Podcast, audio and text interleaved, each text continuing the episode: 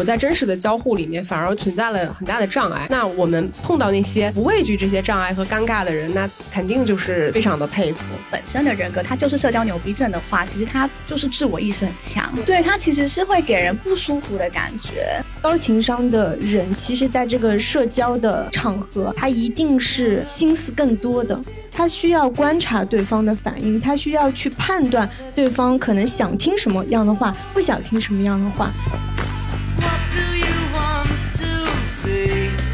欢迎收听由疗养院出品的《他们说》栏目，这一季《他们说》呢已经到了第八期。大家好，我今天是。幻想能够成为社交牛逼症的小猪猪。大家好，我是非常崇拜社交牛逼症的社恐患者石头姐。那我们今天请到了一个我们的好朋友子子。大家好，我是人类高情商社交天花板。威震天的好伙伴子子啊，我们这期节目为什么要请子子呢？第一个就是我们今天要聊的是一个社交牛逼症这个话题，然后这个话题其实现在最近还蛮火的。然后第二个呢，就是因为子子真的是我们认识的朋友里面，真的算是高情商的代表，就是非常 nice 的一个人，所以今天也希望就是大家坐在一起聊一下关于社交这个话题。那我们这一期节目就是主要是围绕社交牛逼症背后的迷思，就是这个说法是什么时候来的，就突然感觉火。火了嘛？然后我们会分享一些我们在人际社交里的尴尬时刻。那我们既然是个名词，跟类似的像自来熟啊、高情商，我们会去比较一下。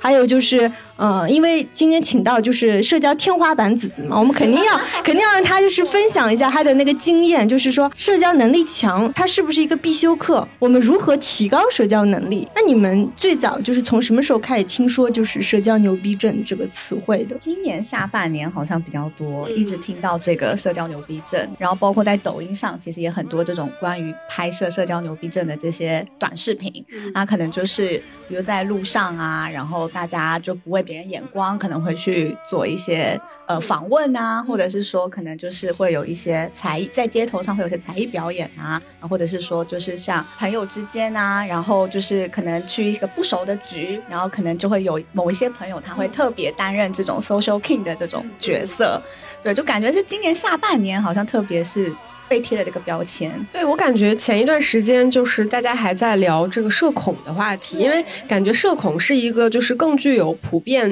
共识的这么一个感受，就大家觉得现在好像在人际交往过程中越来越难，就你的心理负担会很重。就像我其实就是这样的类型，但是突然“社交牛逼”这个词就很火，而且就是感觉它还是一个相对而言就是比较正面的词汇。就那些在人群中具备强大的社交能力的人，突然感觉变成了一个很厉害的技能。大概简单说一下，就什么叫社交牛逼症呢？就是其实我觉得它有一个特定的场景，就是这个 这类人他的能力其实发发挥在真正的这个线下。就是人际交往过程中，就是我们线上，比如说你互联网聊天啊，就是我跟我的朋友发那个文字信息或者语音信息，我觉得都不算。就是他只有在线下这种我面对面的时候，我表达出表现出来这种特别强的，像子子前面提到，无论是这种语言能力，然后或者是他的幽默感，或者是他强大的这个信念感，就是完全不畏惧现场的这个尴尬啊什么这种超强的这种能力，我觉得是社交牛逼症现在目前被大家讨论的一个很重要的原因。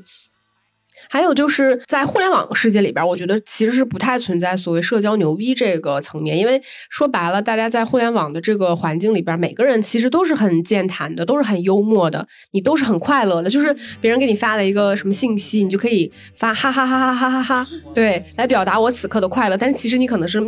面无表情的去发。对，前面的时间我记得大家也讨论过，说这个快乐的内卷就是在网上，比如说以前朋友给你发了一个信息，你回他哈哈就是好笑，但是现在你感觉发哈哈。已经不好笑了，你要发哈哈哈哈哈才能表达你的好笑。然后还有就是，比如说，如果我在互联网的环境里边，我想跟别人表达我的幽默，其实你想表达幽默的成本是很低的，就我只要转发一个有趣，多藏几个表情包。对吧？或者是把别人分享过的小段子再转发给朋友，就能显得我这个人好像很幽默，因为我一直在输出这种东西。然后或者是说，互联网里世界里面，我也可以是一个很健谈的人，就是因为你给我发什么，其实我都可以成段成段的去给你回复这个信息，它的成本是比较低的。但是我们今天聊到说为什么会出现所谓社交牛逼症这个东西，我觉得确实是跟互联网的出现有了很大的关系，是因为互联网的世界本质上它是一个孤岛，我们在这个世界里面，你所有的。的信息都是虚拟的，就是你的社交并不是来自于你真实面对面的这种，就是我们人际真实的这个，比如我跟子子此刻的这个距离，或者是我们对视的这个视线，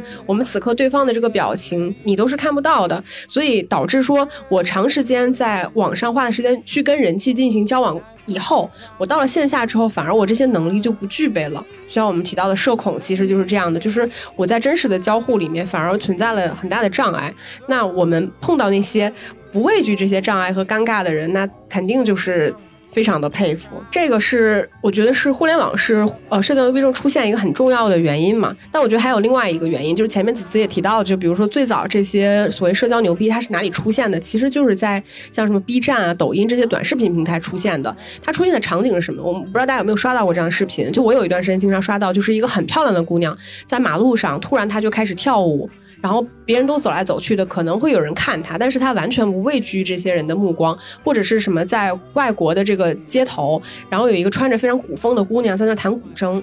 然后这种视频通常它的点赞量都是非常高的。为什么？我觉得绝不仅仅仅是因为说他们跳舞的姿势好看，或者他们琴弹的好，而是说他们在那一个场景，在一堆陌生人的那个环境里面，他表现出来一种超强的这个信念感。我觉得某种程度上，他也是带有强烈的表演型人格。就是我们在表演里面要强调说，你要有信念。就是我此刻表演的这个场景情境，然后我饰演的这个角色，我要有很强的这个信念感，以至于说别人对我的怀疑无法去打破我此刻对我此刻场景的这个信念感。那我觉得社交牛逼其实最早也是因为有这样一波人，他们在这个短视频的平台上面，知道如果自己在公众面前表现出来了这种强大的信。念感，以及说跟当下场景的不匹配，会赢得很多的所谓流量，这个就是一个流量导致的这种呃猎奇项嘛，对吧？大家为了博眼球。争取所谓的播放啊、关注啊、什么转发传播啊、什么成为网红啊这些东西，它就会催生一种在所谓公众场合的这种社交牛逼的情景在。嗯，对，包括还有很多就是短视频上面那种采访，就你在马路上，其实你是不可能随便采访一个人，他就是一个奇葩的，但他确实表现出来那种非常奇葩的情景。比如说一个一个英文非常差的人，他可能就强行的要跟一个老外去尬聊，就是但他此刻丝毫不觉得尴尬，就是路人都很尴尬。但本人却丝毫不觉得，所以其实这就回到了，就我们刚刚其实三个人也有在讨论过这个词，它到底就是一个褒义词还是贬义词，还有包括这个词它到底可以流行多久？因为其实我们在探讨这个词背后的意义的时候，可以发现到说，先不管它的这个是不是呃因为要流量，所以说它打造这个人格，但如果是就它本身的人格，它就是社交牛逼症的话，其实它就是自我意识很强，对，对，它其实是会给人不舒的感觉，我我自己是这样子觉得，对，所以我会觉得这个可能不是一个很好的现象。我觉得就是，就比如说社恐和社交牛逼症，我觉得它俩是一个相对而言对立的这么一个词汇。为什么会有这个对立？是因为比如说我是一个社恐，社恐对于当下这个场景的一个感受力，就是说或者说人际交往过程中最重要的其实是距离感，就是社恐其实是对这个距离感的呃感知力更强的。他希望通过保持跟别人一个安全的距离来维持自己的一个安全感，就是我不希望在另外一个人的面前表现出来我的胆怯，然后我的不自信，或者是说我在语言方面的匮乏等等吧。就是他其实期望通过保持这个距离感来维持自己的这种安全感。但是我们今天所聊到的这种社交牛逼呢，就为什么我们会把它跟其他所谓高情商或者是说这种自来熟分开，是因为它还是有一个另外层面的东西，就是它对于人际之间的这个距离。感似乎是没有感知的，就是他的感知力非常弱，他可能一上来就在试图跟你打破我们之间所谓的安全距离。这个我觉得他有一个尺度的问题，就是因为大多数，比如说中国人，我们是会在见面的时候强调一个距离感，但你并不一定就一定排斥说别人一见面就跟你打破这个距离，他可能也是一种亲近的表现。对我，所以这个词汇我自己也觉得它。是个中性，我觉得可能有褒贬都有吧，就可能还是要看具体的这个场景。对，因为你不可否认，有一些真实生活里边我们能遇到的那些，你觉得他对于人际交往距离或者尴尬毫无感知的人，都是那些很油腻的人，对吧？就是那种把自己放的很大的人，就是他这种人，他算不算社交牛逼呢？因为刚刚石头姐分享的一些例子，就是我们是从短视频讲起嘛，然后我就很好奇，就是你们在。真实生活当中有碰到过真的这样的社交牛逼症吗？有，我身边有一个大学朋友非常的厉害，他是那种就是在一群人之中，他就是最亮眼的那个 social king，他每一个人他都可以掌握的非常，但是他他就是一个表演型人格，就是他会就是在聚会中开始跳舞。就是比如跳 locking 啊，然后就是哎呦，就以跳舞的方式跟大家打招呼，那大家可能就觉得他很幽默。然后在吃饭或者是说在我们各种社交场合的，他总是会是牵起各种话题，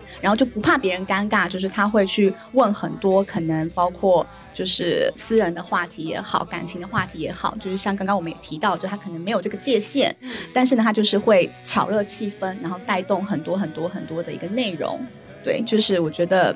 就是有的时候还是蛮佩服这种人的，对，因为他可以把整个气氛带的特别的好。我觉得我在现实生活中里面肯定碰到一些就是在社交方面很厉害的人，比如说子子就是一类人，但是他不是我们说到社交牛逼症的那一类，是因为就像子子提到的，我觉得社交牛逼症它有一个比较明确的分类，是因为它具有一定表演性，或者说这种人他他的这种表演意识比较强，然后。他可能承担着一部分，就是呃调节气氛，或者这人真的特别幽默，然后他特别容易吸引别人注意力的这个潜质在。所以我在现实生活中里面，我觉得我碰到过一些在社交方面很有天分的朋友。就是，或者是他们真的很善于调节气氛，很容易讨别人喜欢。但是他们到底算不算社交牛逼症？我觉得，就是因为我我好像有点忘记，就是他们是否在某一个时刻让我感受到尴尬，但是他们没有过。因为我觉得尴尴尬与否是一个还衡量社交牛逼症很重要的关键。对我觉得就是，比如说他可以去。呃，聚焦在各种不同的话题，然后别人不觉得尴尬的，就像我刚刚讲的，他不会有这个界限。比如说，他像我那个朋友，他就是有的时候不熟的人，然后他都会直接问他说，比如说，哦，那你交过几个男朋友啊？然后有多少个什么恋爱经验啊？然后比如包括一些什么性经验啊，什么等等，就他自己都不觉得尴尬，但是我们旁边的人都很尴尬。就是我觉得，就像这种，可能就是可以界定他到底是不是这种社交牛逼。对，就是子子提到这个事情，我就想分享一个前一段时间子子我们一块儿聚会，然后 当时聚会是这样的，在场大多数都是女生，然后呢只有一个男生，我们就是玩那种就是喝酒嘛，当时是玩什么？有点类似于什么真心话大冒险一类的那种游戏，然后其实这种游戏呢，我觉得它就是要去突破你所谓的这个界限比较好，问他一些私密的话题。然后我们像以我这种人，就是我我其实我是好奇的，就比如说他问到一些这种话题，我觉得很有意思，但是你让我问呢，我又问不出来。然后子子在场真的全程就承担着这种。我 对，我当时是社交牛逼症，他真的问了很多就是比较私密的话题，然后我很佩服，因为我觉得这个尺度是比较难把握。就是我也有好奇心，说实话，我也想打破跟别人的距离，然后我也想问，但是我真的不知道应该问什么才是一个合理的情况，包括我应该如何表现才显得我没有那么的猥琐，或者说我真的很好奇，就是我也我也不知道这个界限，但但我。那天是有记得印象很深刻，因为当时的情景我们都比较熟啦，所以我觉得也不算是社交牛逼，就是说可能大家都成年人，所以说讲到的话题会尺度比较宽。对，但是我刚刚提到的那个朋友，他就是可能不熟，第一次见面他就也会去问这些尺度大的问题，所以我们还是有点不一样的。就子子马上就撇清了，就是 他不属于社交牛逼症，因为刚刚有提到就是。我我在之前那份工作，因为是做公关的，其实我遇到过不少人都是社交牛逼症。就因为刚刚石头姐提到那个定义是，就是他不觉得尴尬，但是我们所有人都觉得尴尬。对，这个定义是这样子，因为我们经常以前就会有很多那种饭局和酒局嘛，那往往吃的西餐就会很尴尬，就是因为西餐它可能不是很多人。不是像吃圆桌，它可能是这样的长桌，也就是很可能你对面、你斜对面、你再斜对面所有都是坐的可能是你第一次见面的或第二次见面的人，而且又是在吃西餐，所以就是很必要的就是社交。我有遇到过一个女生，她就是社交牛逼症到她可以第一次跟你见面的时候，她就会分享她特别私密的事情，甚至是分享她的性经验。第一次见面哦，然后就是她可能觉得这是在活跃气氛，但是在场所有的人都很尴尬，对，然后她就是属于边喝酒然后边来劲，她她可能就是说的话题越来越大的时候，到最后的时候，他还会在饭桌上直接唱歌。然后还要号召大家跟他一起唱，然后还要做一些那个摆动的动作。但是就是你要知道，在很多场合当中，他其实本身是没有配乐的，就是他自己一个人自带那个节奏和那个配乐。其实旁边的人都会很尴尬，但是旁边的人可能是属于高情商，所以大家就会象征性的去附和一下，说哦是这样，嗯，就是还你你还要适当的去介入，问他一些问题。那我我觉得这种人算是社交牛逼症。还有就是，呃，很多像这种品牌活动嘛，就会邀请很多媒体啊、KOL 啊、网红。那这个主办活动的这些人，往往就也是属于社交牛牛逼症，或者他至少是需要这样的一些人来活跃气氛。经常就是属于可能一见面就是跟你嗨呀怎样包啊，还有就是亲密的动作，就是贴面礼。因为我我知道就是在欧洲，其实贴面礼是非常正常的，但在中国。虽然我能理解是某某种品牌活动，但是完全不认识的人跟你一上来就是又亲又抱，其实也很尴尬，对吧？因为这个不是很很正常的一个社交礼节，但他们就是把这一切动作做的特别的自然，嗯，他们完全不尴尬。那说到这儿，我们我们就可以说，就是你们自己在生活当中有。就遇到过那种真的很尴尬的人际交往瞬间吗？就是因为我的太过于平平无奇了，所以我就先说好了，就是我的密度很高。我觉得对我们这种人来说，就是随时随地都能感受到尴尬。比如说我在工作的时候去洗手间碰到了同事，我就很尴尬，就是我要不要跟他打招呼？他虽然有隔间，但是还是不可避免的，就是他有个公共区间嘛，就是洗手台啊或什么的。你碰到他了之后，你要说话还是不要说话？对吧？然后或者是你坐电梯的时候碰到了一个半生不熟的同事，你要说话还是不要说话？对，就太多了。就是或者是你在地铁里面碰到了陌生人，你知道地铁人跟人的关系是很坐的比较近的。然后有的人可能他比较胖，或者是他他可能腿比的撇的比较开，他就一直挤你。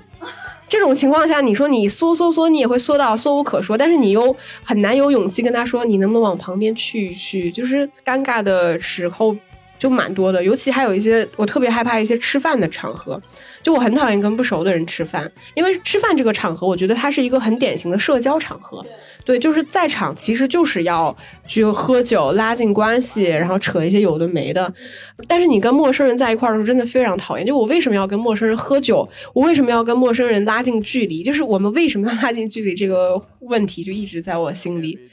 就是，所以对我来说吧，我觉得可能你说特别尴尬的时刻，我我我印象中记着的，可能都是一些自己出糗的时刻。那个时刻，我觉得可能比较尴尬，但不太适应于我们今天这个场景。那我就延伸一下刚刚那个石头姐说的吧，就是我有一个很尴尬的时候，因为虽然他们一直说我好像很会 social 什么的，但是我特别不会在。对老板层面，就向上这个场景很厉害，我没有。我有一次就是在厕所听到，就是厕所里面，然后听到我老板在外面，然后跟就其他同事在打招呼，然后我心里就想说：天哪，我到底要不要出去？就是我不想跟老板面对面。然后呢，我就问了一下那个同事，说老板走了吗？然后他就说：哦，老板在化妆，现在好像化到眼线了。他就帮我观察老板化妆化到哪个程度。然后我后来实在受不了了，因为我等了十。分钟他还没画完，我就只好出去，然后就很尴尬的打个招呼，然后就是非常没办法在就是跟老板的这个场景很自然的跟老板相处，就这个算是我的一个痛点吧。所以我觉得就是就是特别就在厕所这种很尴尬的密闭场合无无处能逃的时候，真的是太尴尬。对，我觉得这些尴尬的时刻，大多数都发生在一个密闭的环境，或者是你跟这个人不得不不相处的那个环境，就他没有其他人能来作为当下这个情景的一个调和。比如说，我跟一个半生不熟的同事，可能打一声嗨，然后我们进了电梯，但电梯里面可能有十个人，我们就没有那个义务，就说一定要去进行交流。但如果两个人的话，你不交流或者是交流，都会变得很尴尬。就跟类似的。体验，我有个满足，就是以前我经常陪老板去开会，而且经常就是只有我跟老板坐在车里面，因为经常去开会不是会打车嘛，可能一打就是三四十分钟、一个小时这样的一个车程的时候，我自己是觉得全程尴尬的，但是因为。我老板是一个社交牛逼症，所以他会 滔滔不绝的分享他无论是在工作上还是在私人生活的一个体验。一方面就是他会觉得他跟我私交关系特别好，所以他就是特别毫无保留的去分享。但实际上我我是严格保守着，他毕竟是老板，我毕竟是员工的这个界限，所以我不可能把他当朋友。所以每次这种场合的时候，我基本上就是属于倾听为主，但是时不时我还是要去。去表现出好奇啊，或者是赞同啊，或者是偶尔表现出一些有观点的时刻。所以就是后来，就是我包括我离职之后，我老板一直在我同事面前说特别怀念我。其实我我内心觉得很尴尬，因为真的就跟他这样的场场合太多太多次了。所以你前面提到吃饭那个唱歌的姑娘，就是你老板是吗？是希望他没有听过这，但是我但是我知道他有听一些我们的节目，好尴尬，希望他不要听这期节目。这也是一个尴尬的时刻。我突然想到，就是我有一个也是比较好的朋友，他也是社交牛逼症。就我的尴尬是，就是他每一次都会去在我们出去的场景拍那个 vlog，然后呢，就是各种都要录视频嘛，然后。就会要带到我，然后就我就要出镜打招呼啊，然后就是跟镜头说话啊，就这种我就觉得很尴尬。因为很尴尬的是，就是我们可能是走在大街上，然后呢也会在餐厅吃饭，然后或者是说我们可能甚至是去住酒店，然后他都会是一路上自己自言自语，然后自言自语就算还要带到你，然后然后我就会觉得可能就呃要配合他就会比较尴尬一点，就最近让我比较困扰。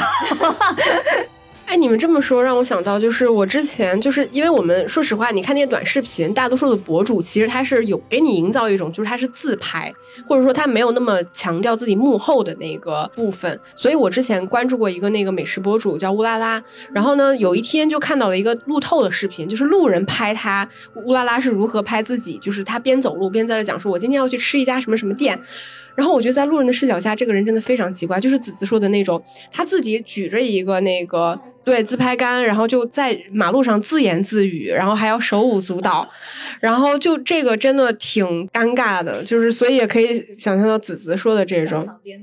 感受。对，因为他一旦有镜头拍你，其实你就是一个在表演的那个状况里边，就是你在一个情景里边。然后我又想到，我们今天就提到说那个社交牛逼这个东西，就是它为什么今天会被大家提出来说，包括像我这种社恐，我可能就是也希望自己去具备一定这种所所谓社交牛逼的这个能力，是因为我们不可否认的就是，我自己也感觉就是。社交或者说人际交往的这个能力，它确实是非常重要的。就以前啊，有一句我们一直听到一句非常土的话，就说这什么人脉是最大的资源，或者什么最大的能力，或者什么最终都是你在社会上都是拼朋友、拼资源、拼这个社交什么之类的，我都觉得它是一些老生常谈。但是最终就是我现在的一个感受是，其实这个社会上整体的资源它并不是一个均等资源，所有信息它并不是所有人的信息均等，在信息差。差和资源不均等的情况下，就造成了那些呃能够更快的跟别人建立。交往的人，他就能获得更多的信息，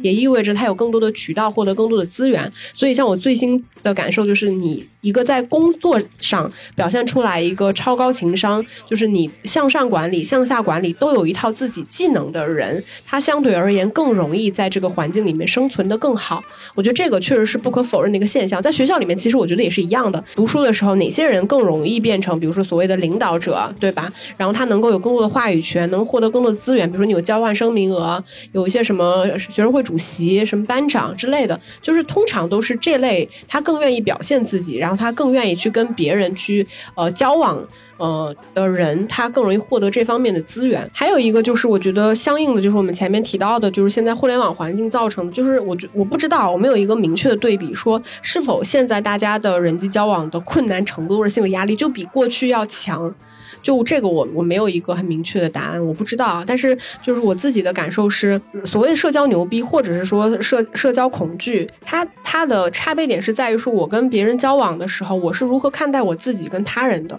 就是我把我自己摆在，比如说社交恐惧症好了，其实我们是把自己摆的。更低微一点儿的，就是我在跟对方交往的时候表现出来的一种所谓的不自信，就是我不知道对方他是否对我说的话题感兴趣，或者说他是否想跟我结交这个结交我这个朋友，或者说呃是否他这个人对我认可等等，我觉得是。这种不自信造成了所谓的社交恐惧，但另外一方面也是因为我们把自己放的比较重，就是我比较重视自己的感受，所以才会让我跟对方去交流的时候发生了这样的恐惧感。但是另外一方面，你说社交牛逼，其实他看上去他是把自己放的比对方要大的。他他忽他通过忽略对方的感受，把自己的感受放到无限大的情况下来获得说我在人际交往过程中的这个主动权，嗯，我觉得是在这个方面有些差别点吧。这个我我觉得是赞同嘛，因为就是我们说高情商跟社交牛逼症，感觉上最大的差别就应该是高情商的人，其实在这个社交的这个场合，他一定是心思更多的。他需要观察对方的反应，他需要去判断对方可能想听什么样的话，不想听什么样的话。所以，就某种程度上，我觉得很多高情商的人其实是有一点点讨好型人格的。我觉得一定是这样，你才能让这个场合，或者是多人的场合，或者双人的场合，能让对方觉得比较舒服。因为你一定是会思虑很多，一点点不同意。就是我觉得我同意你说的，就是高情商其实它表现出来的是一种更强的这个同理心，或者说一种共情的能力。就是我在那个场合里面比较能够理解你，或者说我快速的了解你这个人。但是他是否真的是讨好型人格，我觉得还是取决于说他是否把对于这种共情的能力当做一种技巧。就如果说对我来说，这是一项可以学习的技巧，我更容易掌握一套。说我初次跟这个人见面，我如何通过他的穿着打扮、他的言谈举止、他透露出来的信息，快速掌握这个人的喜好，进而利用这种他的喜好去跟他建立一个深层的交往。我觉得这个其实它就是一种技巧性，但是也有一部分人，我觉得他是可能表现出来的是单纯的特质，就是像子子这种。我觉得他是有更强的这个共情的能力，就是他比较有同理心，比较容易关照关注度关照到别人的这个感受，嗯，就是他可能也比较惧怕一些尴尬的场合，所以他会有这种意识，觉得说我要去打破这种尴尬感。对我觉得会有一些差别吧。所以就是我觉得社交牛逼，为什么我们前面一直也不知道它是一个什么词汇，就在于这个地方。其实我觉得高情商它也不是一个绝对的褒褒义词，就它还是有不同的。呃，情景，我觉得就会有一些差别。嗯，那提到这儿，我们还有一个词嘛，叫自来熟。所以自来熟，我觉得他可能更侧重的是一个，就是因为我我们之前我跟小蜘蛛有一个共同的好友，就跟小蜘蛛在同一个小区的那个朋友。然后那个朋友他是我的研究生同学嘛。然后我第一次见到他的时候，其实我就没有那么喜欢他。然后后来我还跟他表达过这个观点，是因为。我第一次见到他，他就表现出来一种自来熟，就是在我还跟他完全不熟的情况下，他就开始跟我侃侃而谈，我就一瞬间变得很恐惧。对我觉得自来熟，它其实突出的是这种人际交往距离感的这个把握，就是我的距离可能是一米，但是你的距离只有零点五厘米。对这个距离感，我们两个人判断的差别点，造成了我觉得是有的人他可能就是上来跟你的距离永远是零点五厘米的这种感受，嗯。然后说到就是刚刚说到那个高情商，其实我觉得就是高情商也会有高情商的烦恼，对，就是说因为高情商的人可能他会有共情能力比较强，所以说他更适合去做一个倾听者。然后所以在跟就是可能社交的这个场景下面的话，就会有很多人会去跟高情商的人可能去讲一些负面的情绪啊，或者是说去 share 很多很多不同的故事。就是对我自己本人来说，就是我经常就会是这种承接的角色，然后呢又。要去站在他们的位置上，然后去给他们去做一些分析啊，或者说是给他们一些心理安慰啊，或者说去给他们一些建议啊等等的。所以其实有时候也是还蛮困扰的。然后我举个例子，就是最近就是我有个朋友，他可能就失恋嘛，然后呢，他是一直在纠结在他自己一个五年的一个情感的漩涡里面。然后呢，他就去找老师算命，然后就算说 算说这个前男友为什么不回我消息。然后老师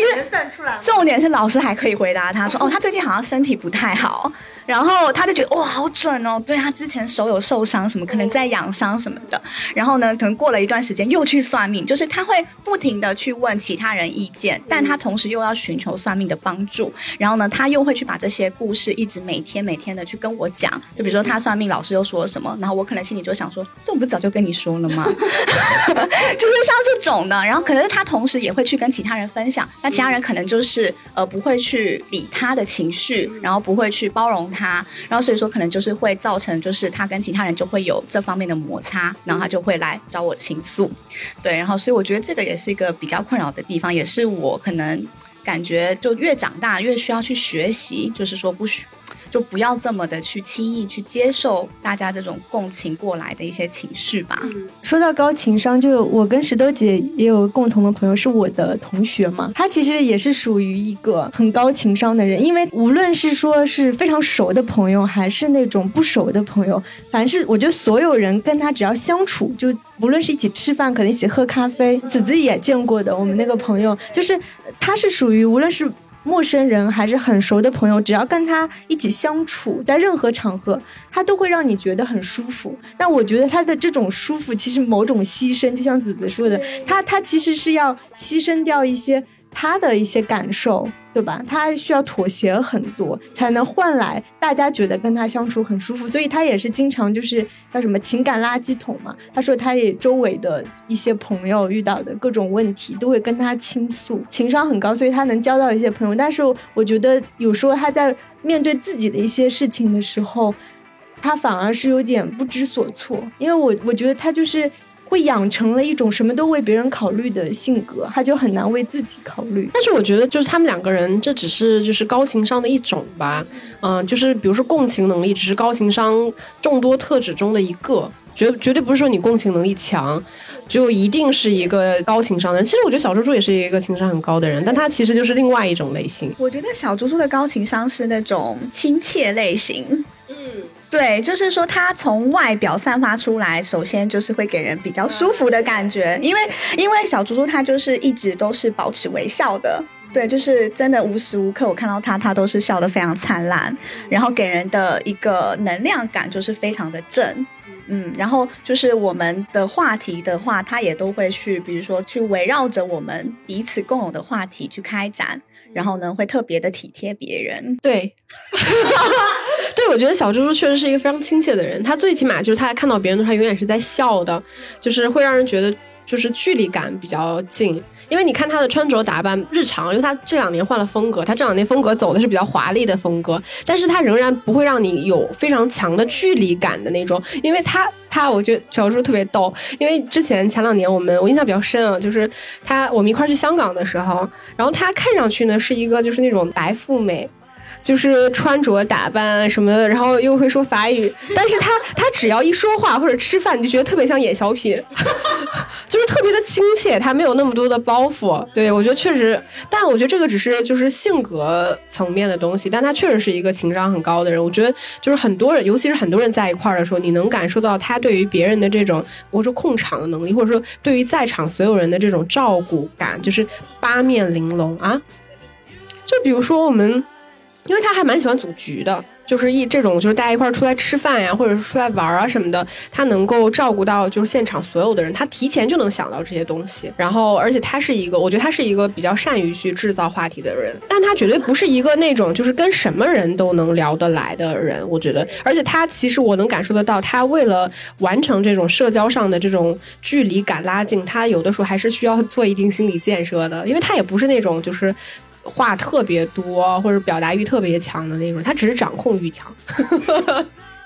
因为我不属于自来熟的人，其实我对陌生人会有一些抵触感，但就是某些因为可能社交或者一些职场的需求，你不得不去。营造出就是我很照顾大家啊，还有就是说到微笑，其实经常你们刚刚说到一些尴尬的时刻，我觉得我微笑是能够缓解这个尴尬的场合。就比如说你在什么电梯里遇到可能不是很熟的同事，就是类似于或者是你电梯遇到什么邻居，那你可能还没有甚至都没有到打招呼的那种关系的时候。我就是很灿烂的朝人家一笑，那人家就肯定至少心里也是开心的，也也不会在意我有没有跟他打招呼。我觉得我微笑是一个缓解尴尬的一个办法吧。但是我尴尬的时候，我是觉得我都能感受到我笑容的僵硬，哎，就我没有办法表现出来一个很灿烂的笑容。但是我觉得子子是，就他情商很高的地方是他，我都跟他认识很多年了，就直到现在，你你每次一见到他，他的音调都会很高，就是高八度的，就是叫出我的名字，你就会觉得他见到你的那个瞬间，他似乎是很开心的。对，然后他描述什么信息的时候，也都是那种非常兴奋的，就是他给你表现出来一种，像他前面聊到，他的共情能力是很强的。他跟比如说你聊到一件很悲伤的事情，他都会很情深意切的，好像也很伤心，也很生气。然后你高兴的时候，他好像也也真的很高兴，就是他的情绪起伏是，就是是跟你同频的。我觉得这个就是他在情商上非常令人佩服的一点，而且他他表现出来就是他真的所有人都很兴奋。没有，我是发自内心的。你开心的时候，我是真的替你开心的。那你觉得是是一种技巧吗？还是就是比如说你见到一个很久没有见的朋友，对我我也因为我好奇啊，就是你见到一个啊石头姐，所以你是真的很兴奋，还是说你还是说百分之三十是表演，百分之七十发发自内心？我觉得多多少少会有一些表演的成分吧，就是说，因为你也会想要就是。怕尴尬嘛？因为我觉得高情商的人百分之二十他就是怕尴尬，所以说他会希望说就是这个场合这个氛围是好一点的。然后我的表演成分大概是百分之三十吧。对，就是说还是会希望是呃带给大家是一种开心的氛围。嗯。但这个跟社交牛逼症绝对是不一样的，嗯，而且我觉得这个也不是说后天去学习，我觉得就是一种可能是从比如说原生家庭的影响，然后还有你上学的一些学习环境，然后包括后面可能在成长的一些路上，就是自己的一些心态上吧，所以造就于这样子的一个人格。我有我有一点好奇，就是。情商高这件事情真的没有学习的成分在里边吗？我觉得可能不能说绝对没有，但是可能就我自己而言的话，我觉得它不是一个很好学习去控制的。当然，你如果后面去学习的话，我相信是可以达到这样子的一个效果。我自己觉得高情商的人应该很多都是后天，不一定说学习，我觉得是耳濡目染。就是看你周边所处的一些环境，或者是不得不，就是你被扔在了这个职场的环境当中，就要求你很会社交、很会高情商的时候，你可能说一周两周，那你一年两年，你一定会是高情商的人，这个是没有办法的。嗯，他，所以我我自己觉得，就像那个喝酒酒量是训练一样，其实高情商是可以训练的。那我能做一个咨询吗？就你们觉得我是一个善于社交的人吗？应该不是，对吧？但我觉得你也蛮会社交的诶。但是我觉得你的社交不是说就想说，比如自然熟，或者是说那种社交牛逼是可以随时随地去 Q 个话题，你就可以打开的。就是我觉得你的你适合你的社交就是在朋友圈里面，我觉得是属于比较好的，因为你也是属于那种会照顾别人的一个性格。你有觉得吗？对，就是呃，我们跟石头姐出来的时候，她都会就是比如说呃，关心我们要吃什么啊，喝什么啊，然后照顾我们的情绪啊，从哪里来啊，然后呃，关心我们到底哪里比较方便啊，就是在我们的这种朋友圈里面，他还是属于比较主动的人，也会主动去组局啊。所以说，我觉得在这个社交关系上面，你还是厉害的。我赞同子子说的，对的，就是在朋友圈当中，我觉得是属于比较会社交的，至少会让大家觉得舒服，对，不会觉得有尴尬什么的。但可能石头姐针对陌生人 或者是网友，他有的时候也会是话题终结者。我一直觉得我是一个话题终结者，就是我们不是有一个粉丝群吗？然后有的时候就会有一些群友来加我们，就比如说有一两个群友加完我之后，我们就嗨你好，然后就他说很喜欢你们节目，说啊谢谢，然后就从此以后就变成了彼此的僵尸号，就再也没有联系过。但是过一段时间，就小猪猪就跟我分享说，哎，你知道我们那个群友他在哪里，工作是什么，他的生活怎么样？他特别会拍照，什么？我就震惊了，我说，嗯，你是如何获取到这些信息的？刚才私下里面有聊天，就聊到说跟别人讨论一些问题的时候，就有一些人他可能在人际交往过程中表现出来一种特别自我的东西，他可能是一种社交牛逼，或者说带有一定炫耀成分什么的。然后你们的感受是，其实你就不用太把他说的话当回事儿，只要附和他，或者是你听听，就他他喜欢夸他自己，你就嗯你好厉害，你好棒，对，就这样过去了。但是我看到这种人，我是不能允许他在我这里把自己放的很大的，我就一定。要掐灭他的小火苗，让他回 回归到现实。举个例子，比如说。完了，我觉得我这个朋友会听这期节目。就前一段时间，我有一个朋友，他是属于那种特别，就是他是一个比较自信的人，然后他就会永远夸自己，就是就别人不会怎么夸他，但他会一直夸他自己，他自对自己特别满意。然后他有的时候就跟我讲说。然后他前一段时间去面试了一家公司，然后呢，他对那家公司很满意。然后他说他面试的过程也很顺利，然后一下午就面了三轮，结果第二天不知道为什么，就是这家公司就给他了一个就 pass 掉了，就没有让他过。然后我就跟他说，你当时开的那个年薪的 package 是多少？他跟我说他开八十万。他说那个呃，我觉得这家公司他招聘的时候写的那个薪酬范围也是什么什么大概六十到什么九十万什么的，我在我这个薪酬范围在他那个里面呀。什么之类的吧，然后他就说他们绝对不是开不起这个薪资。这种情况下，我正常人可能会就像你们说，可能会安慰他说不会啊，只是缘分没到啊。我说那你有没有考虑过，不是人家开不起这个钱，而是你不值这个钱呢？就是类似于像这种吧，就是我我我我习我习惯于给他一个，就是我认为相对而言，就是你不要把你自己放的太高的那个。那个那个位置，或者说他前一段时间跟我说他特别想买车，我说你买呀，他他就我们俩走在路上，他说他特别喜欢奔驰，我说那你就买呀，他说没钱，我说没钱你喜欢什么？就类似于就类似于像这种，就是或者说你喜欢可以喜欢，你就不要说你要买车，你一定要买奔驰，你又买不起，那你自己在说这话自相矛盾，你就是你你想跟我交流的是什么？我我就 get 不到这个信息点，我就一定要掐灭他这个小火苗，就你要买就买嘛，对吧？你要不买你。在这儿说什么？什么整天在那说我要我要拍车，我要准备买车。我说跟我说我准备买车。我说你准备拍车牌了吗？他说没有。那我说你说什么呢？那你就是不想买啊。那我觉得这样也没有不好。对。对，我觉得这样就是一些比较中肯的建议吧。对，就比较就像比如说我自己可能遇到一些工作上的问题啊，或者是说一些人生的问题什么的，其实我也特别喜欢跟石头姐交流，因为我觉得石头姐她给的一些建议就是比较现实吧。嗯，就是我觉得石头姐这样子其实也特别好，因为就是给的建议会比较。真诚、真实跟那个中肯，一些人生的问题啊，或者说职场的困惑啊什么的，就是这种疑难杂症的话，我也特别喜欢找石头姐给我解答，因为她就会给我当头棒喝，告诉我就是什么到底要选哪个公司啊，或者说到底要往哪条路走啊什么的，所以我觉得其实也挺好的。就我觉得你社交上还是很厉害，还是让我佩服的啦。就我觉得石头姐这样对朋友，我觉得是完全 OK 的，因为你已经认定他是你的朋友，你肯定就是会。会说一些实话，或者就是两个人一起去逛街，就如果可能不太熟的朋友，就试一件衣服，你肯定说啊还不错。但如果真的朋友，我就说你根本就不适合这个颜色，你就不要买那个颜色。就如果不熟的朋友试衣服，你也会直接说很丑。真的，如果如果我我是看人了，可是我觉得这可能就是一个差异。就比如像我跟小猪猪，我们可能就是呃，对于不熟的朋友，我们会有一个界限；然后熟的朋友，我们会用另外一套我们自己的方式。对，但石头姐可能就是对大家都一样。我我为什么会突然想问这个问题？因为我我真的是社恐，我就是那种连打个电话接打一个电话我都会有心理压力的那种人。比如说，如果能在线找客服，我都会拒绝用电话客服，就是因为你要跟别人说话。对，但你看我们这样交流，我肯定算是一个语言表达能力比较强的人，但我仍然会很抗拒这件事情。但是我最近发现了一件什么事情，就是。在职场上面，最近我发现有些同事他们会不和，就是会闹到很难看，就是两个人可能会公开争吵或什么。大概是一两个同事吧，他们就说觉得我跟谁都能相处得来，就是在工作上面。然后，但我又觉得很差，因为我。真的不算是一个很善于社交，或者是情商很高，我情商很低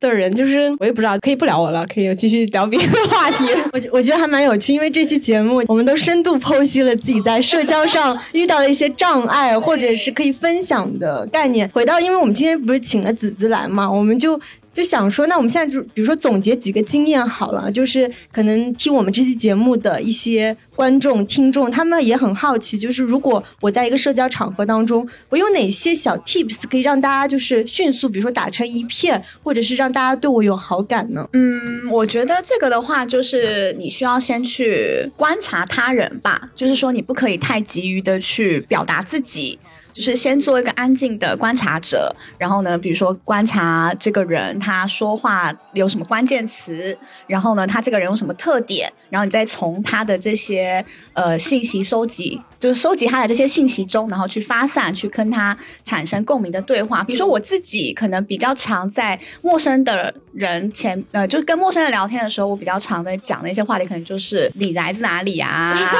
因为我觉得地域这个话题还是挺好延展的，对，就是。是比如说你有没有去过这个地方，然后他就会可能对他的家乡会有很多很多的输入，然后你再从他的输入中，然后再去延伸，然后再带到自己的家乡，然后再跟他哎有一些互动啊什么的，然后呢再从可能家乡聊到工作，然后工作，然后可能再聊到什么感情，就是说可能还是会有一些比较大的主题，然后呢去做延展。但是最重要的话就是要先学会观察跟倾听，我觉得这个是一个小技巧吧，因为很多人他可能。是不善于观察的，对，就是他一上来就很急于的表达自己的情绪啊，或者说表达自己的观点，然后这样的话就会造成一些有些人会有社交的压力。此刻社恐提出一些小问题啊，就比如说以我来说好了，我可以理解一部分人为什么他在跟一个半生不熟的人刚见面的时候就急于去表达自己，是在于说他不知道如何去发现一个话题。但是我对我自己是比较熟悉的，所以我可能更容易去说，我今天觉得天气。很好，什么午饭好吃，就是它是一个我觉得可以说的话题。但你如果说跟对方发生交互，就是提疑问句，从对方身上找原因。那如果说我说，哎，你来自哪里？他说，我来自什么东北。然后，那你现在工作是什么？我做互联网啊。那你是做互联网什么行业的呢？呃，什么岗位？他说，啊，我是做运营。然后就是你不觉得，就是如果对方表现出来对你这些话题的不感兴趣，你也会因此受打击。所以就是，呃。我我也不太清楚，说这种对对方的这个好奇和观察的尺度，或者说有没有哪些问题是更好的，一定能让对方感兴趣的，我不太确定有这样的。或者说这个节奏该怎么把握？因为我不可能一直是在问对方问题，但是他都表现的很冷淡，但我仍然很嗨，不太不太可能嘛。就回到 回到子子说的那个，就是观察，因为其实你自己能下一个判断。我觉得就是可能观察。五分钟、十分钟，我我不确定这个时间，但其实你只要善于观察，其实你马上就可以判断，他是一个你需要去问他问题，还是说你去找一个共同的，最近看什么电影啊，或者是最近我们逛什么展，我觉得是能判断的。就通过这个这个判断，然后我才才会选择开展什么样的话题。当然，这是我们现在是属于就是后知后觉了，因为我们现在是在。推就是仔细分析我们在一些场合，但实际上我觉得我们真的身处这种社交场合的话，我觉得是无意识的，你一定是知道要怎么怎么开展这个话题的。对，因为我觉得就是，呃，它没有一个绝对的 SOP，因为它会取决于你跟这个人，他对方的他的一个身份跟场景是什么。就比如说，这个陌生人可能是你的合作伙伴，嗯，然后你们肯定是就工作上的话题去开展，然后，然后这个人可能是你的朋友的朋友，那你们可能就是围绕着你们朋友的话题去开展，就是他很难有一个绝对说你要聊什么，或者是说你要从哪个话题切入，对方一定是会觉得。非常舒服的，但是真的太难。比如说，我今天第一次跟子子见面，见面完了之后呢，两人可能闲聊了几句，加了个微信。但是我对子子呢，就又很好奇，想跟他做朋友，但我又不知道喜欢什么，我怎么开展第二次的话题呢？然后以及说我以什么样的频率去跟他进行一个交流啊，是比较合适，或者是我什么场合把他约出来合适，都都好难哦。那你这个就回到了互联网场景啦，对，因为对，因为你这个是已经我们经过线下见面以后，可能加了微信，还想再约出来，那你其实就可以，比如说在微信上面去跟我互动，嗯嗯，就是圈点赞啊、留言啊，然后提问，比如说他发了一个展览的照片，然后你可以在下面留言说说，哎，这个展是什么展，好不好看，或者是下次我们再约去看另外一个展。我我现在自己觉得，就是互联网的一些交流。就是其实就朋友圈点赞和留言算是一个比较好的切入口，因为有的时候我现在会朋友圈会发一些工作上的一些宣传什么的，真的就会有人留言之后，或者他会私信我再去问我刚发朋友圈的一些可能电影有关的事情，然后你就可以开展一些话题。其实还是要求互动性嘛，比如说你这个人加了微信，然后就是比如说加了微信两年，你从来没有给他。朋友圈会有任何互动的话，你突然去找他是有点奇怪，除非你这个目的性很明确，你想问他一个什么事情。那我觉得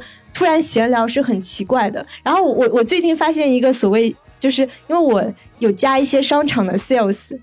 一些品牌的 sales，他们经常会在我的朋友圈底下点赞或者是留言，我很惊讶。我想，哎，现在 sales 的那个就是功力已经做到这么好了吗？所以就是他如果平时经常给你点赞和留言，然后也有时候会私发你一些东西的话，你再去问他一些衣服或者包的情况的话，就会很自然。那就跟朋友就是朋友呃互联网的这种交友方式是类似的。你一定要平时是所谓点过赞留过言的人，你再去聊天，我觉得还好。我突然间想到，想分享一些故事，就是你们有发现，就是刚刚我们回到，就是我们大背景，就互联网的这种交际，然后我就我们公司嘛，因为我们公司都是用钉钉交流，然后你就会发现，大家明住在对面，还用钉钉对话。而且还聊得很热络，然后或者是说，就是跟一些可能就是合作伙伴，也是用网上的这种软件交流的时候，也是可以非常的热络，但见面的时候就不行了。你们有没有这种情况？对，就是我虽然是个社恐，但是我真的就没有那么喜欢在网上跟别人。比如说，我现在我的同事就这样，跟我就隔了一个人，我们在同一排，他有个消息，他要发钉钉告诉我。我觉得你跟我当面说一句话，我就懂了。然后，因为你知道，在网上交流，它是一个，就是怎么说？如果当你试图去解决一些问题的时候，网上交流就会变成一种效率非常低的方式。对，然后，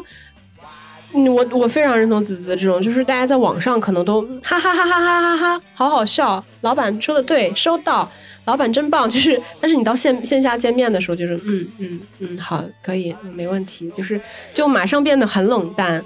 对，这个就是我们这种人真的会存在的一个状况。但是我觉得，对于像我们这种有社交障碍的人来说，你们前面说的那些还是有一点点对我们来说有点有点难。就比如说，像比如说我今天跟子子见了一面，然后我第二天就是还想跟他保持一定联系，无论是线上还是线下，我肯定是想跟他做朋友的嘛，对吧？就是当我试图想要去跟他建立一个联系的时候，我找什么话题，我都会心理压力很大。就比如说，如果给他发了一条消息，他回的很慢。那我可能也会想说，他是不是不愿意理我？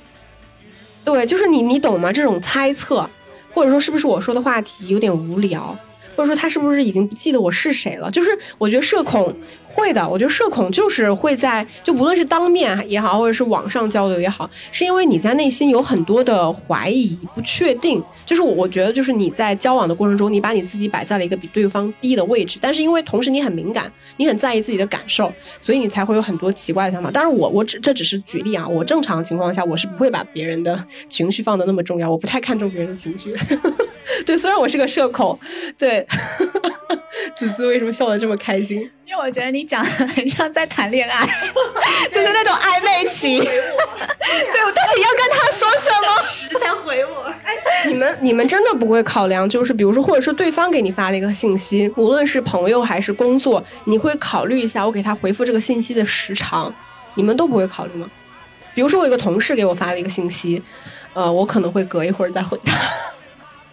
就是类似于，就是关于这个回复时间的这个考虑，但是关像像我跟小猪猪或者子子关系这么好的情况，不会存在这种情况。基本上就是我看到了就看到，看不到就看不到，或者看到了不回也都很正常，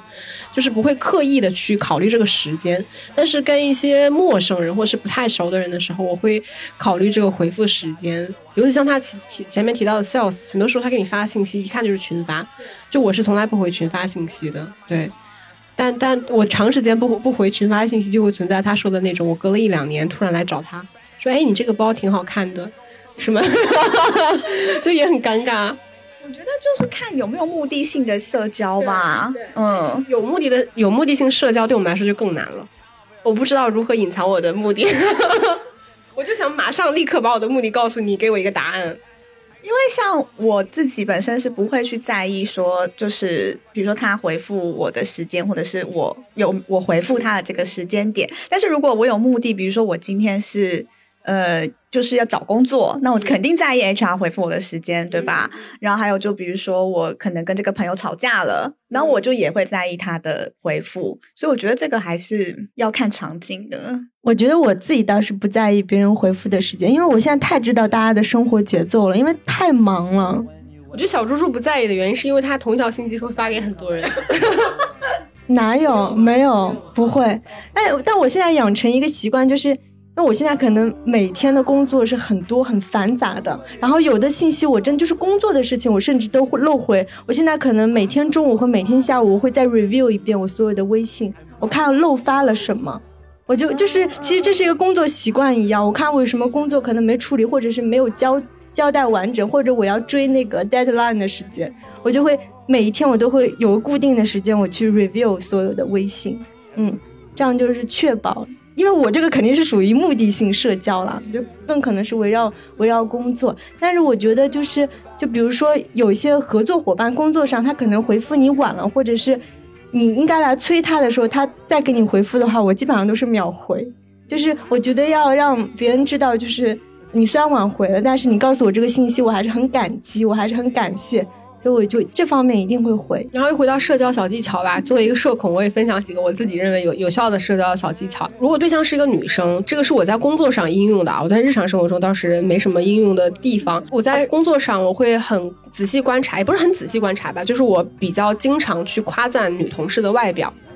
就是因为，呃，这个我觉得也像子子说，就是它不完全是一种技巧，它是一种个人特质。就是我，我可能比较擅长去发现别人的优点，这个肯定是我的优点。怎么变成了夸自己？Sorry，Sorry，不不是不是刻意要夸自己，就是它不完全是一个单纯技巧性的东西。比如说，同事穿了条裙子，我觉得特别好看，或者他的耳环特别好看，或者他今天一看精心打扮过，都会说：“哎，你今天是不是有什么约会？”就是我觉得我我跟女性同事可能交往的时候，会更经常的观察到对方外表的变化，或者你今天气色真好，什么之类的吧。嗯。然后男同事基本上就是采取怼他的 方式，就我跟男同事对差不多，就是可能我仅有的技巧也就是这样了。讲的还蛮对的，就是大家都喜欢就是说好话的人嘛，就谁会喜欢一直挖苦的那种？嗯，没有没有，这但这也是一个我觉得是一个技巧，因为有的时候你夸奖别人，就是呃肯定是有百分之七十是发自内心的嘛，然后。就但也分人嘛，比如说我们对老板，那肯定是百分之两百的浮夸。对，就是，但是你就要让自己去说出这些话。但有些人他可能就是不愿意的，就是我有遇过，就是比较固执的人。就是我分享一个，就我同事吧，就是他是对于他的老板，他是非常厌恶的，他也不在意老板给他打绩效。然后就是呃，可能就是给他分配工作什么的，他就是打从心里就不喜欢这个老板，因为他觉得这个老板是顶不住事的，他觉得在这个老板底下是没有前途的。但是因为我们公司的体制就是说，就是层级观念比较重嘛，就是说你一定是要去尊重老板，然后老板。他会去给到你绩效考核啊，什么就是这个老板是很重要，不管你讨不讨厌他，你肯定就是要向上管理，然后去维新去做很多事情。但他就是不认同这个生态，但是他也不跳出去，他也不改变自己，然后他就每天会去。就是怼老板啊，然后呢，去就是呃，可能跟我们传达一些负能量，就觉得这个老板不好啊，怎么怎么怎么的，然后导致于就是同事之间可能对他也很抵触，因为觉得他一直在散播负能量，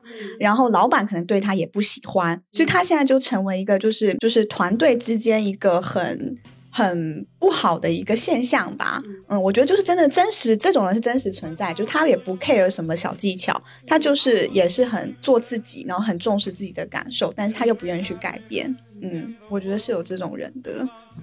嗯，我我觉得子子说的这个也有打打动到我，就是我觉得在工作里边，或者说在人际交往过程，朋友我觉得还好，就是在同事里面，我也真的很讨厌那种就是一直在传播负能量的人，就是他把他自己的情绪一定要通过。呃，传输给你的方式来解压，这个我也很讨厌。所以大多数情况下吧，我觉得还是那种，就是比如说我夸别人，或者是你去制造一些相对来说轻松的氛围，然后我觉得是比较重要。然后我觉得还有一点就是，可能我我我觉得我说这个不是特别有说服力。我觉得就是人际交往过程中，我觉得真诚其实是一件很重要的事情。就是比如尤其是同事，说实话，同事之间是纠缠着一定利益纠葛的。比如说你们的薪资不透明，什么所谓绩效啊，什么老板的给你一。些有的没的奖金啊，然后包括什么晋升啊，或者是一些机会啊、好的项目啊，就是这些东西其实哪怕没有直接的这个利益冲突，但它其实是存在一定利益纠葛的。但是我在工作里面，其实我不太喜欢把这些部分看得很重要，就是因为我觉得同事之间大家都是底层人民，我们都是打工仔，就是我觉得彼此之间坦诚比较重要，所以就是大多数时候，如果我获得了一些信息，呃，我可能会比较热衷于去把它分享出来，但不是说那种。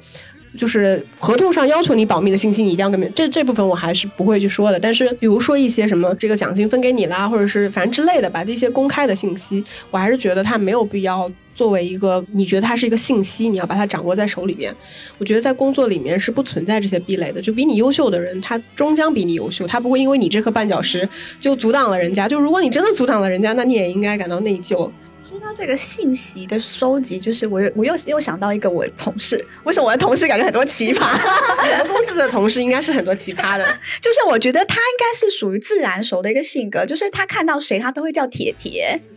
嗯，然后。老铁，老铁，而且他是一个男生，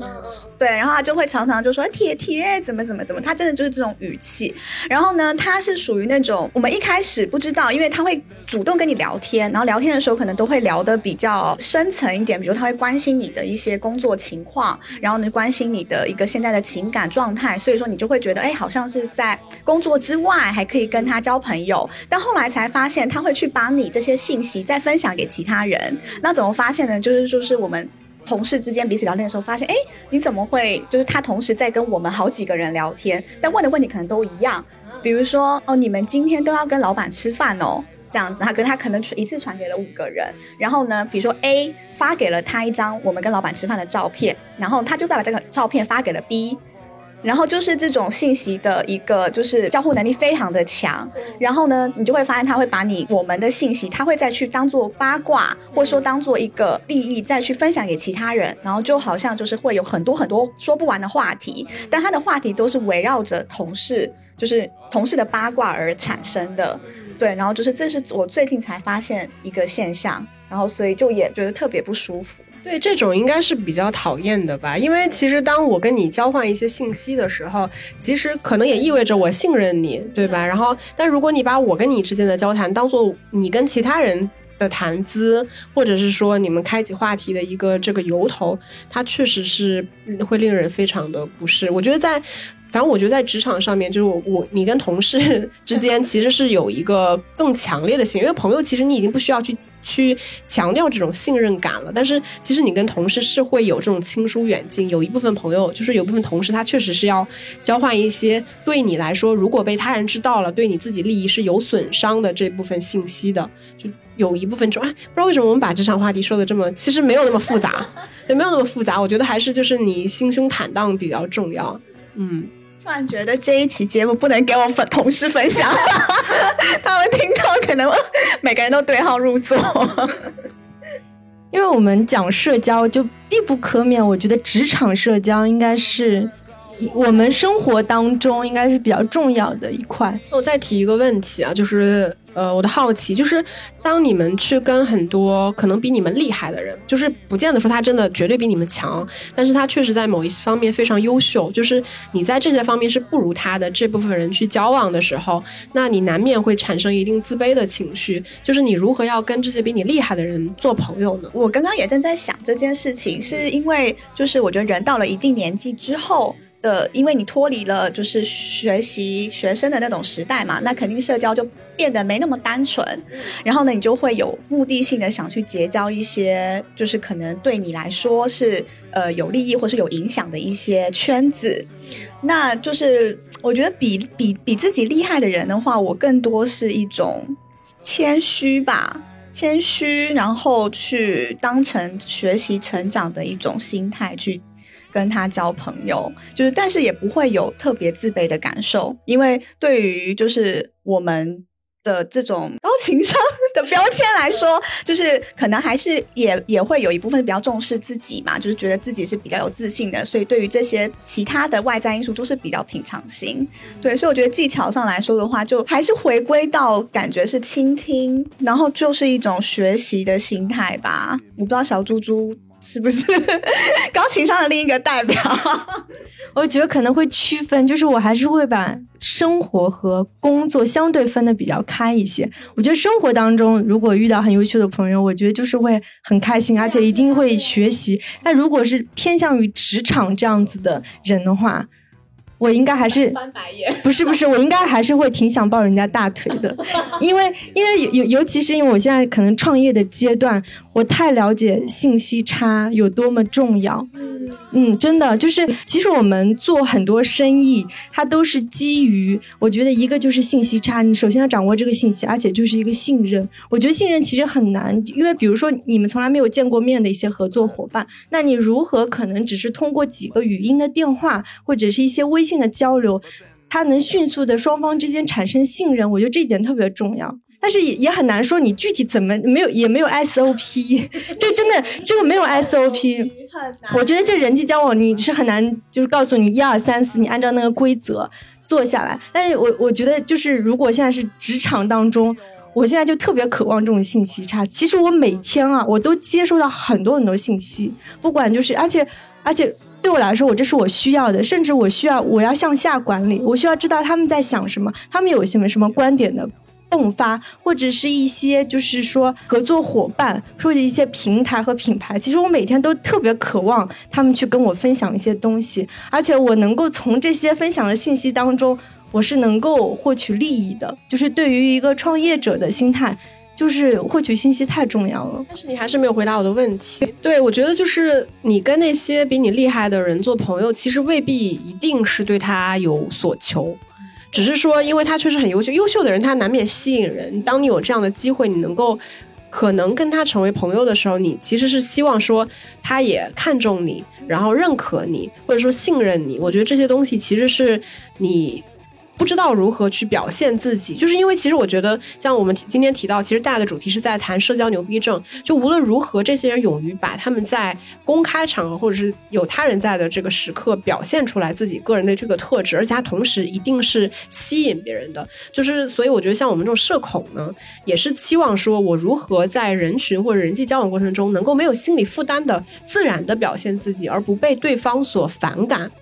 对，我觉得这个其实是社恐的一个心理压力，就是我们老觉得说，比如说像我就是这样的，如果我在职场上碰到一个人，我会把他自动打上一个同事的标签、合作伙伴的标签，然后或者是生活里面遇到的人，他可能就是朋友、陌生人，他可能是一个呃出租车司机，就是我们我们是在给这个社交距离打标签的这个过程，然后来让自己说获得一个安全的这个距离，所以以至于说。当我在工作的场合碰到了一个我觉得很厉害的合作伙伴，但是我希望跟他成为朋友的时候，你就会觉得这个关系变得非常的复杂，你无法去处理，就是我无法以一种平常心来表表现，因为我觉得，比如说我们在工作上，我去跟你聊一些私人话题，他可能就不是合适的，对，但是我又想跟你成为朋友，我们必然要打打破我们现在所在的这个场合，就是你们。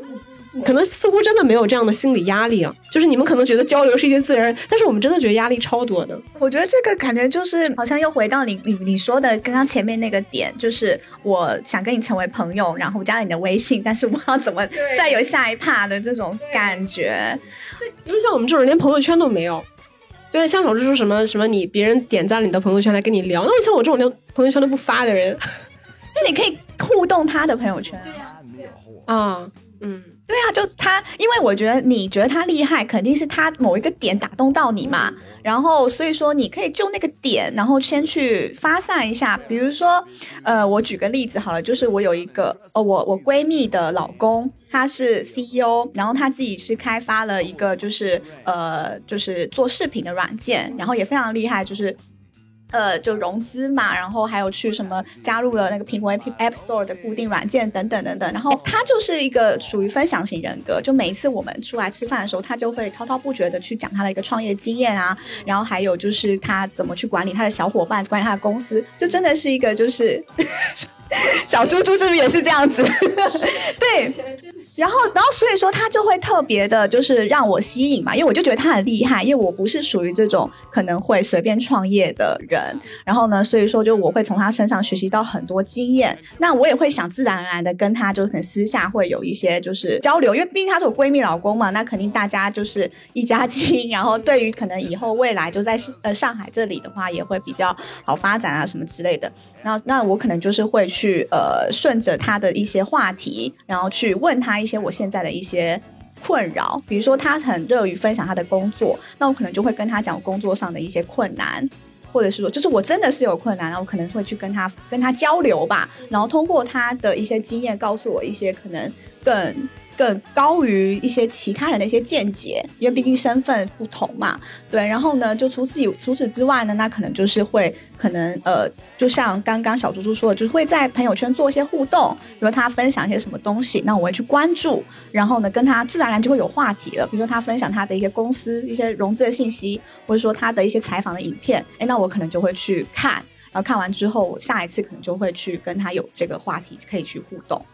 嗯，所以我觉得可以，就是在他的这个朋友圈这个场景还是很好使用的。而且我我真的觉得，就是如果说从不熟的关系变熟，最终还是要到线下。就不管你们线上互动过多少，我觉得人一定要见面。只有见面面对面，感受到他的表情、他的神态的时候，你们的这种社交关系才可能会更进步。真的特别重要。所以我一直觉得，就是客户、合作伙伴能有机会去拜访，一定要去拜访。只有当你遇到这个人的时候，我不是说如何赢得对方的信任感吗？无论你在电话里你表现的多么专业。多么让人觉得信任，都不如你跟他面对面的时候，你去阐发你的一些观点，分享你创业的一些东西。我我觉得就是见面的时候那种那种感受力是完全不一样的。而且我真的觉得有见面会对社交距离的拉近非常有帮助。那我再问一个问题，请问你们对别人，无论他是什么样的人，你们是有好奇心的吗？是有啊。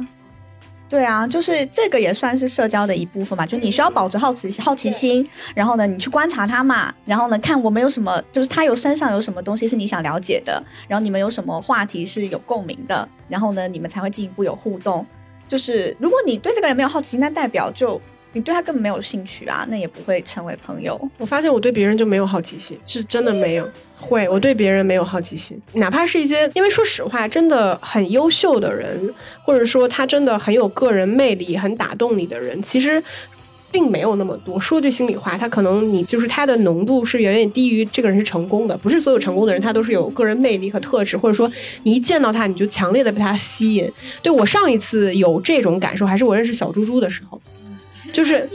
对对，是真的，就是因为小猪猪，我认识他的时候，他就给我呈现出来一种就是特别吸引人的特质，但是现在已经没有了。当时我刚认识他的时候，我就觉得他跟我认识的所有人都不一样，在于说他是一个特别有故事的人，就他是一个很有魅力的人，他会吸引人，就是我觉得这个是一个很难得的特质。所以我后来就发现，其实因为我。就是毕竟你活到一定年纪了，就是我自己就是一个对别人没有好奇心的人，我对别人不好奇。就是比如说你提到说你认识了一个很厉害的人，然后比如说你对他事业如何做的成功感到好奇，然后你会想要跟他交流，然后你会跟他交流一些你自己工作上的困惑。说实话，我很少会觉得我自己的困惑给别人说。让别人来给我解决，是因为我自己就可以自洽这些东西。真正令你好奇的人，我觉得是发自内心的。对我来说，可能就特别的少。我如果真的就是表现出来强烈的好奇心，大多数时候都是工作需要。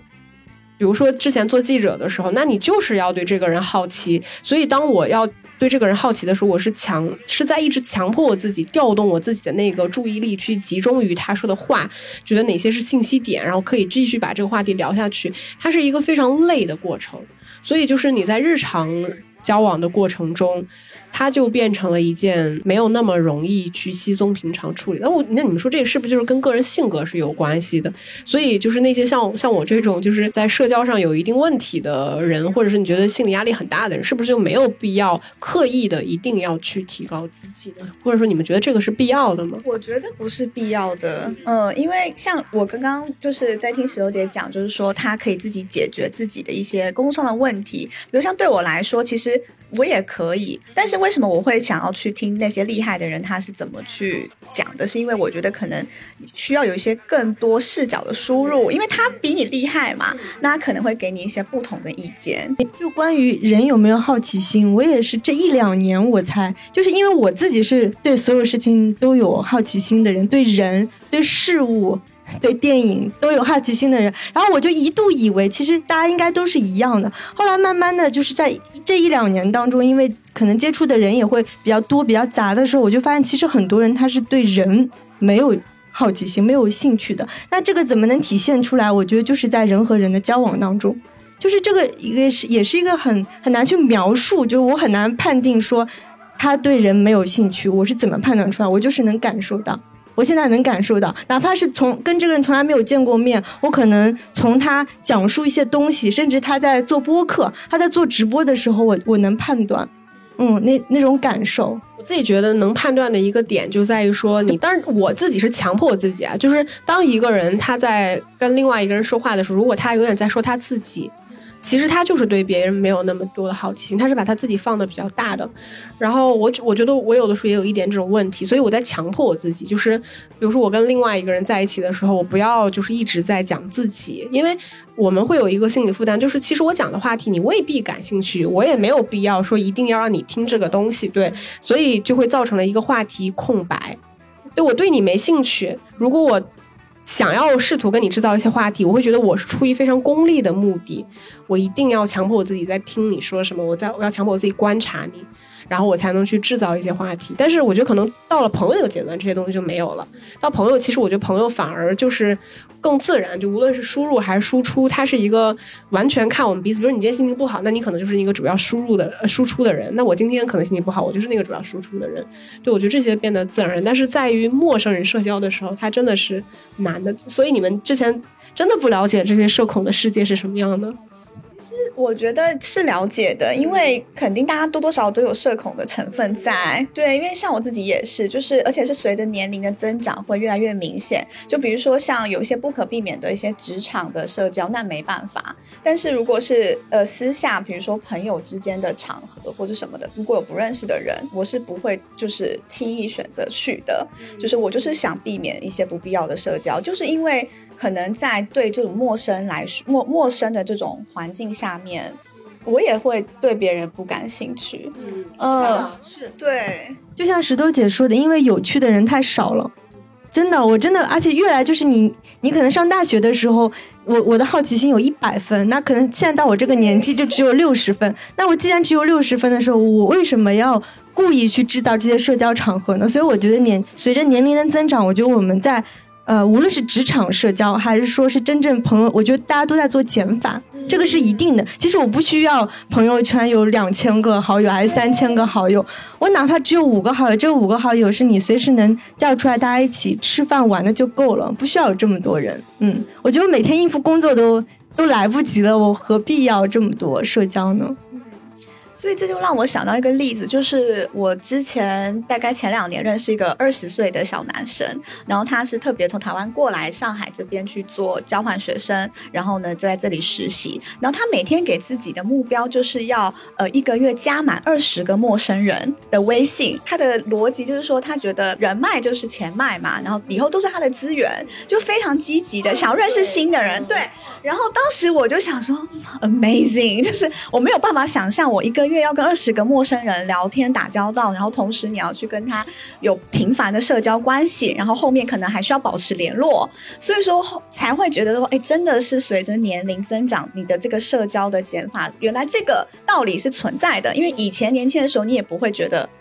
为什么我会跟他没有联系。就比如说像我大学的时候，我曾经会觉得说，初中的同学跟我很好，然后大学想跟他重拾联系，因为觉得我们以前这么好。那为什么现在会断了联系呢？我们应该还还是可以像以前一样。但后来就呃大学的时候就发现，好像两个人的这个感觉已经变了。然后大学的时候还会有点难过，然后到现在就是已经可以就是记不得那个人的名字了。就是真的会随着年龄，原来这个道理这个定律是存在的。我觉得就是。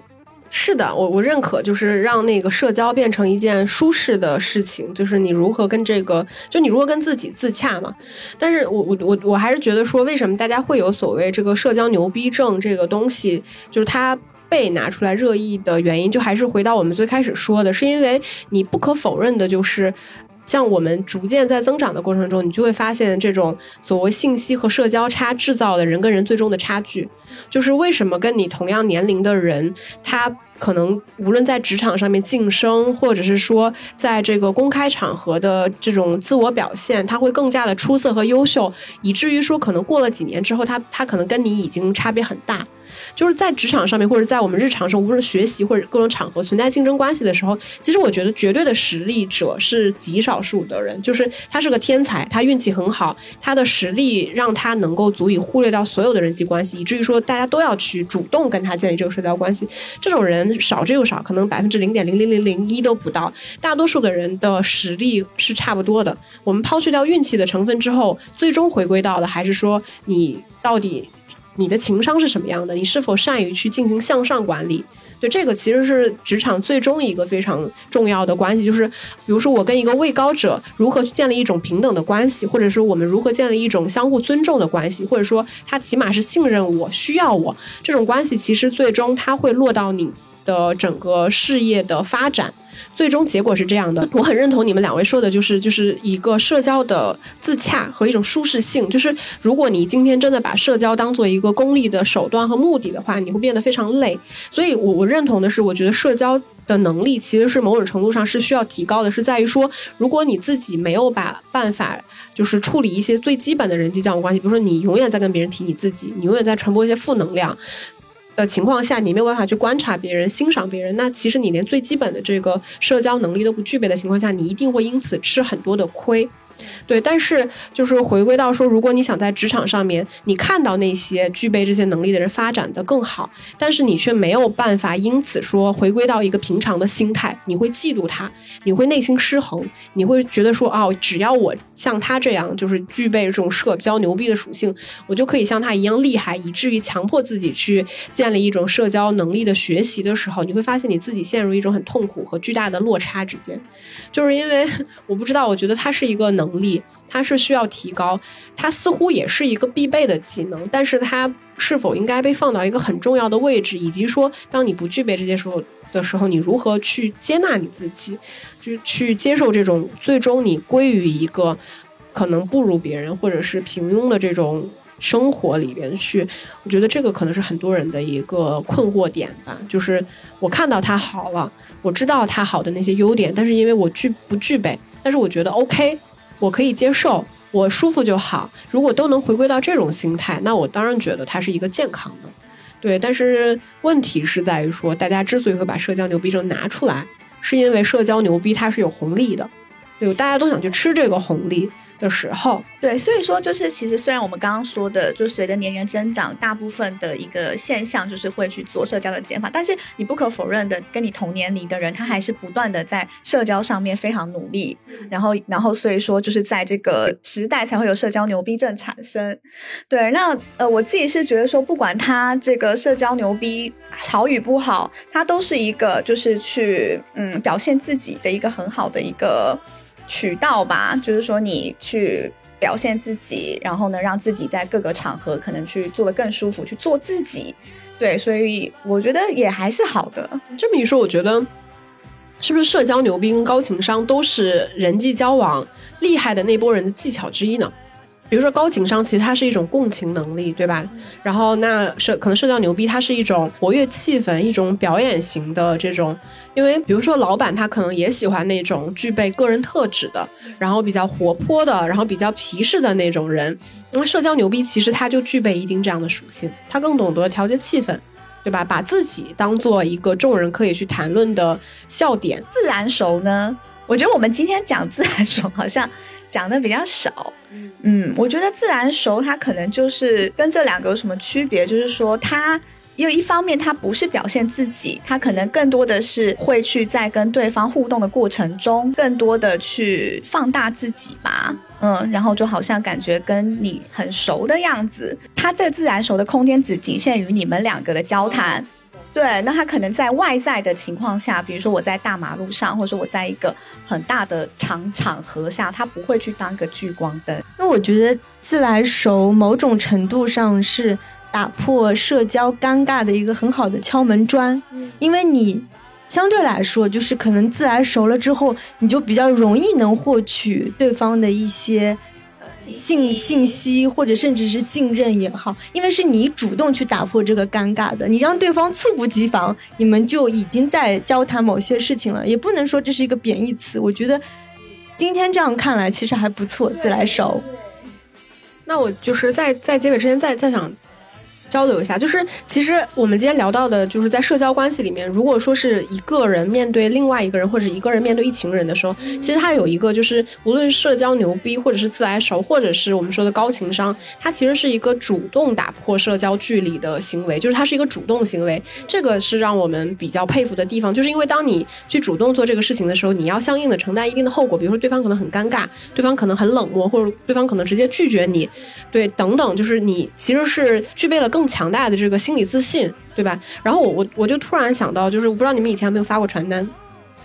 呃，有啊，就其其实就是发传单是一个，就是我们提到它是在你一个人面对一群人，带有目的性的去打破社交距离的一个事情。我我记得我发过一次传单，我从此以后再也没有去过。就是它真的是一件不容易的事情，就是你要面对陌生人，去在对方一看到你就知道你是什么目的的情况下去打破社交距离，甚至完成，比如说可能是发个传单，也可能是建立一系列，比如说他卖个东西给你，或者比如说现在很多时候让你去扫个微信什么的，它其实是有难度在的。所以，就比如说像现在我们看到，我不知道是不是女生也具备这样的特质啊。我们在马路上看到一个女生，可能更多的是来问你说你要不要加一个微信，我们有这个瑜伽课或者是什么样的，就反而女生可能是更具备亲和力的，对男生可能更少去做这件事情。我也不确定是性别带来的特质还是什么东东西，但是我就觉得说社交主动真的是一件。不容易的事情，对，就是讲到这个传单，就是我，